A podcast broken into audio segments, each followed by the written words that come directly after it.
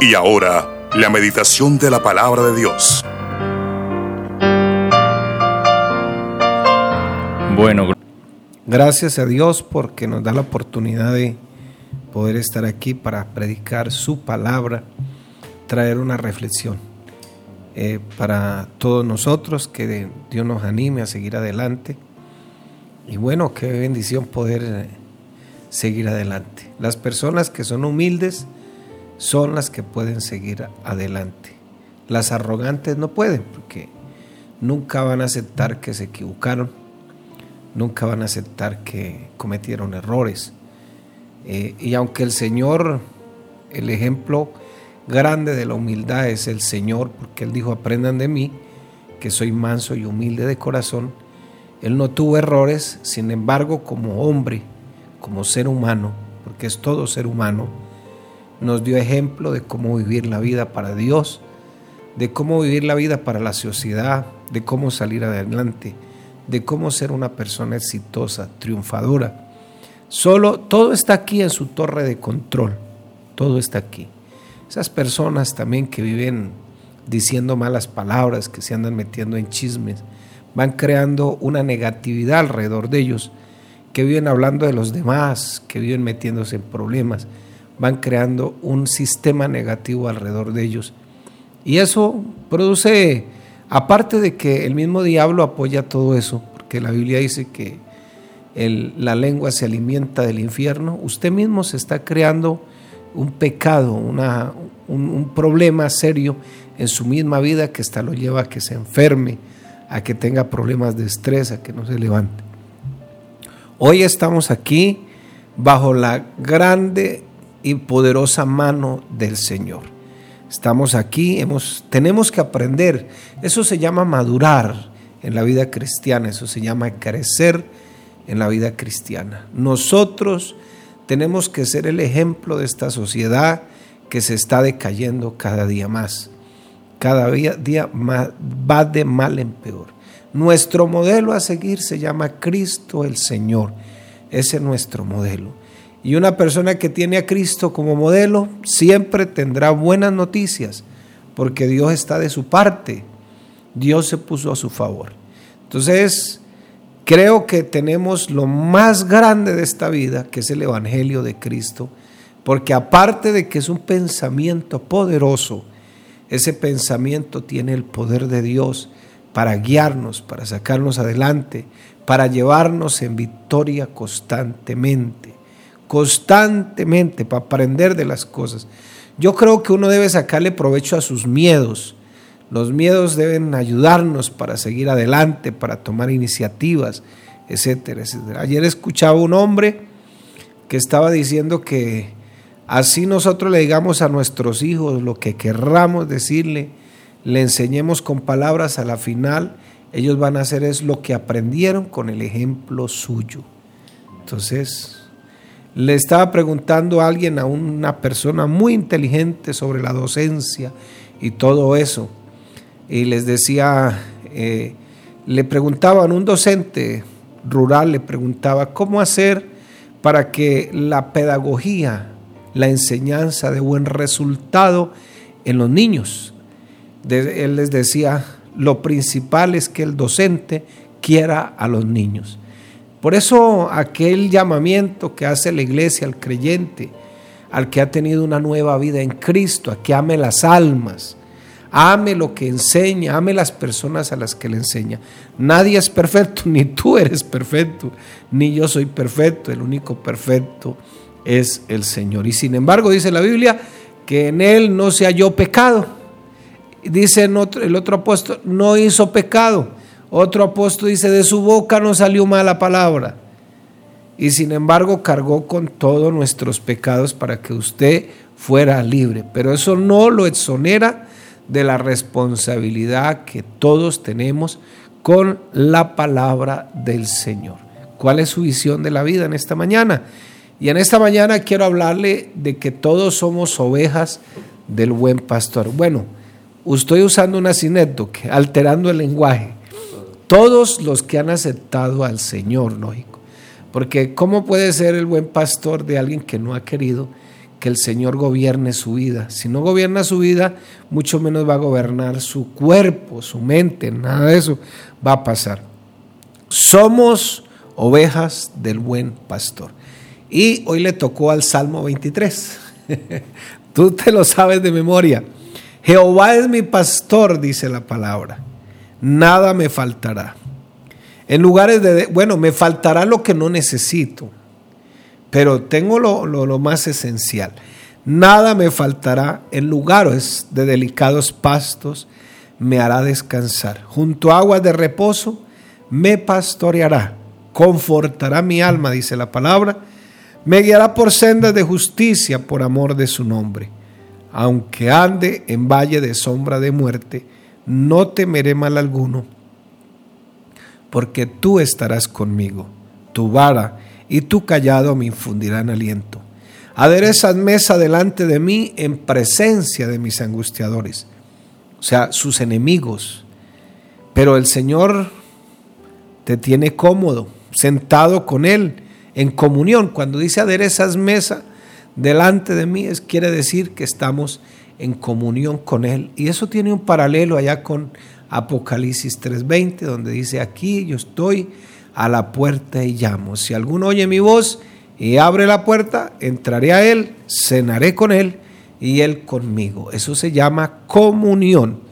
Y dice el versículo 5, aderezas mesa delante de mí en presencia de mis angustiadores Urges mi cabeza con aceite. Y eso puede simbolizar el poder del Espíritu Santo. ¿Y por qué la cabeza? Porque es la torre de control. Ahí, acuérdense de este señor que murió hace poco, que escribió muchos libros y fue millonario y, escribió sobre la teoría del Big Bang. No necesitó no la cabeza porque el cuerpo no le servía para nada. Eh, bueno, sí, sus funciones, algunas, pero habían perdido todo eh, mecanismo de movilidad, tenían que asearlo, tenían que limpiarlo, tenían, pero su cerebro escribió libros. Entonces, unge mi cabeza con aceite, porque ahí está la torre de control que necesita ser guiada, orientada por el poder del Espíritu Santo. Mi copa está rebosando. Ciertamente el bien y la misericordia me seguirán todos los días de mi vida todos los días. Este es un cristiano que tiene buena comunión con Dios y el bien y la misericordia. El sentido de la vida no es solamente que usted sea egoísta, ególatra, que todo para usted mismo, quiérase usted mismo, tenga para usted mismo. No, eso, e, ese no es el propósito. Ahí no hay nada de espiritualidad. Bueno, puede ser que es, eh, ser un poco, como dijo un psicólogo, narcisista, amarse uno un poquito mismo. Pero no quiere decir que el propósito de la vida, y ahí es donde está la vida espiritual, sea servirle a los demás. Uno estudia para servirle a los demás. Uno estudia para ser alguien en esta vida, en una sociedad donde te necesitan. Y más si eres hijo de Dios. Ciertamente el bien y la misericordia me seguirán todos los días de mi vida. Oiga, interesante. Como que dice, yo voy adelante y ya la pata. Ahí. Y en la casa del Señor o en la casa de Jehová moraré por largos días. Bueno, esta frase puede referirse ya cuando me vaya a morir, que anhelo estar en los caminos del Señor, en su presencia. Como también es una frase para este mundo, donde en la iglesia, en el templo, donde se predica la palabra, donde hay un espacio para yo solamente dedicarme a Dios, puedo estar ahí. Razón tiene el apóstol cuando escribe, no dejando de congregarse como algunos tienen por costumbre. La pregunta que le hago en esta mañana, ¿es usted una oveja genuina del pastor verdadero o es un cabrito que vive saltando? Dice la hermana Marina, usted hizo chistes. es un cabrito que vive saltando. ¿Será que Dios tiene que quebrarle alguna pata para que se quede quieto? No, es usted una oveja genuina del pastor verdadero. Usted no está sin pastor. Usted tiene un pastor y ese es el pastor de los pastores. Un día prediqué un sermón aquí, una oveja sin pastor Una oveja sin pastor está expuesta a que le hagan daño, a que el lobo la corretee, a que la asusten fácil. Tengamos en cuenta algunas cosas. Este salmo es tipológico. Todo aplica a la persona de nuestro gran Dios y Salvador Jesucristo. Y curiosamente, en el libro de Juan, es el cuarto yo soy. Yo soy el buen pastor, dice el Señor. Juan 10, 12, mas el asalariado y que no es el pastor, de quien no son propias las ovejas, ve venir al lobo y deja las ovejas y huye. Y el lobo arrebata las ovejas y las dispersa. Dice Juan 10, 14, yo soy el buen pastor y conozco mis ovejas y las mías me conocen. Por eso Jeremías tiene dos versículos, algo fundamentales para nosotros. Vano y perverso es el corazón del hombre. ¿Quién lo conocerá? Pero viene la respuesta en el versículo 10, 17, 10. Yo Jehová que escudriño la mente y los corazones y le pago a cada quien según el fruto de su obra. Me hace acordar de este pastor que conoce, que conoce el estado, que conoce las ovejas y que sus ovejas la conocen. Por ahí hace poco me enviaron un video de un pastor que tenía un hato de ovejas. Y llegaron unas personas y las silbaban igual que él silbaba. Las gritaban igual que él las gritaba y las ovejas seguían comiendo pasto. De repente él se paró y las gritó y las silbó y todas se vinieron. Porque las ovejas conocen a su pastor y el pastor conoce a sus ovejas. Y miremos algunos elementos aquí en esta declaración de yo soy el buen pastor. El único, el único buen pastor se llama Jesús. No hay otro como ninguno.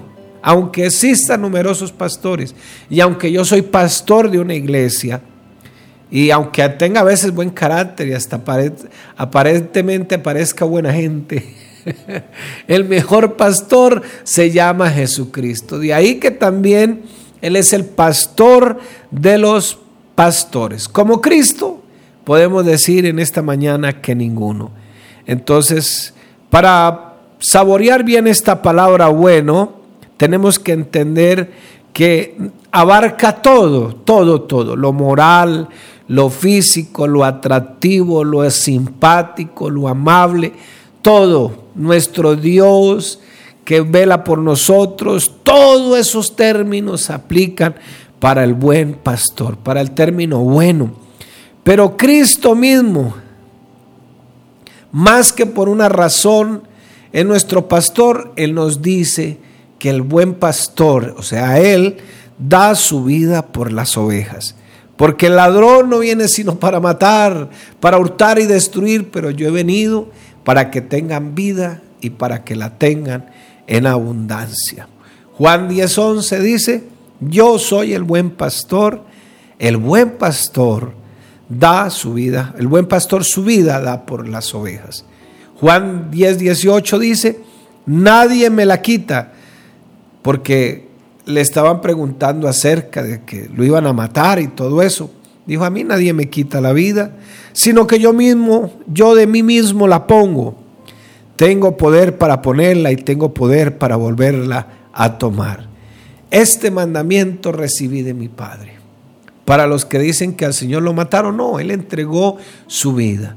¿Para qué? Para que usted y yo hoy tengamos algunos privilegios, gocemos de las bendiciones que Dios nos ha dado, gocemos de la bendición de hoy estar justificados. Por cierto, hoy en la noche, en el culto de la noche, vamos a enseñar la doctrina de la justificación. Hoy estamos justificados, ninguna condenación hay para los que están en Cristo Jesús. Cristo se atribuyó la palabra de ser el buen pastor. Ni siquiera yo me atrevo a decir eso.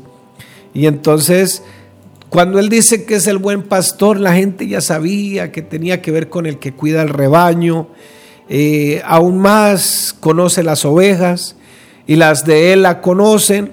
Y esta es una característica de un pastor que se interesa por sus ovejas. Muy diferente a la de los fariseos o los falsos profetas. Lo mismo pasa hoy día.